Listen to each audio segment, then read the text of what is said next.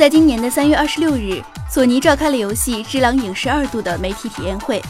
本次体验会由知名主播女流担任整场体验会的嘉宾主持人，负责人北尾太大先生为现场媒体带来游戏讲解。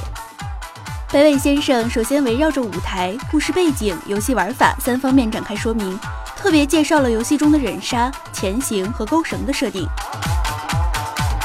游戏剧情设定在日本史上最为腥风血雨的战国时代，以架空国度伟明为游戏舞台，讲述了玩家所扮演的忍者角色为自己的领主执行任务，从而展开的一个扣人心弦的故事。在随后的 BOSS 挑战环节。主播女流和银子依次上阵，分别对《只狼影视二度》中的 BOSS 鬼行部进行挑战。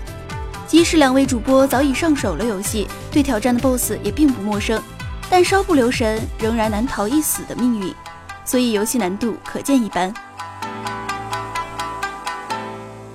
针对该作难度较高的问题，女流在对北尾先生的采访中也有所提及。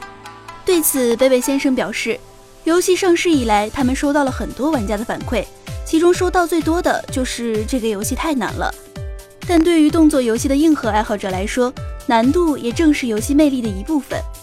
历经无数次死亡后，成功人杀 BOSS 所带来的快感将更加令人兴奋。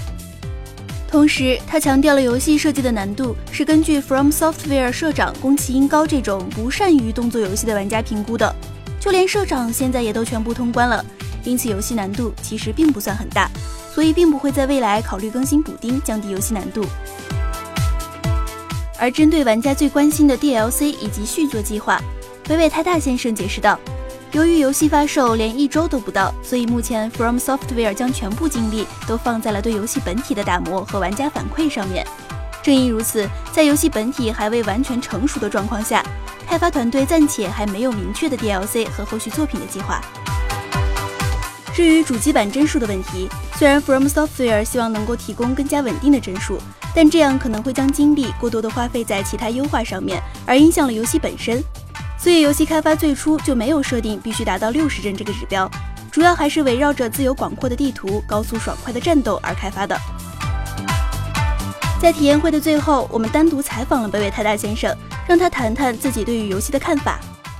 えっと、ゲームユーザーの皆さんこんにちはフロムソフトウェア宣伝担当の北尾です本作は戦国時代末期を舞台としたアクションアドベンチャータイトルとなっていて、